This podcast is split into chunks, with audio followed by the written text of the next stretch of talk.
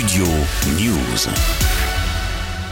La polémique va probablement sceller le sort de Christophe Galtier au PSG, déjà en sursis après une saison manquée. Comme révélé dans l'after sur RMC mardi soir, l'ancien directeur du football de l'OGC Nice, Julien Fournier, a envoyé un mail à sa direction en 2022 affirmant que l'actuel entraîneur du PSG aurait dit à son directeur sportif que le gym ne pouvait pas, je cite, avoir autant de noirs et de musulmans dans l'équipe. La saison passée, dit Julien Fournier, a été incroyablement éprouvante pour moi, car il m'a fallu supporter euh, des faits, des attitudes, des remarques totalement inacceptables, inadmissibles et contraires à toutes mes valeurs de la part de notre entraîneur. J'ai rencontré, dit Julien Fournier à sa demande, le fils et prétendument agent, sans licence, de l'entraîneur. Il souhaitait me voir d'urgence, car il estimait que la situation de son client euh, était intenable. En tenant les propos suivants, Julien, ça ne va pas. Mon père était en pleurs hier, vous ne vous rendez pas compte. Cette équipe ne lui ressemble pas, dit euh, donc l'agent et beau-fils en fait de Christophe Galtier. Il a ajouté Il n'y a que des noirs et la moitié de votre équipe est à la mosquée le vendredi après-midi. J'ai indiqué à monsieur John Valovic Galtier, donc l'agent en question, que j'étais scandalisé par ses propos. Je lui ai demandé de quitter immédiatement mon bureau. Christophe Galtier est alors arrivé dans mon bureau. Je lui ai demandé si tout cela était vrai.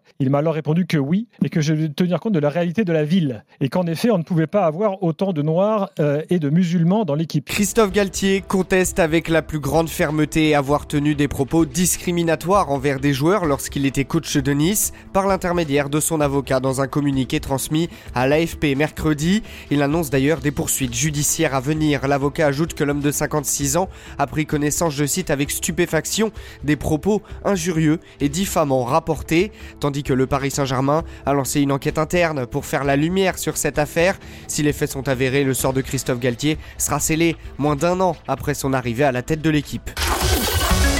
Studio News.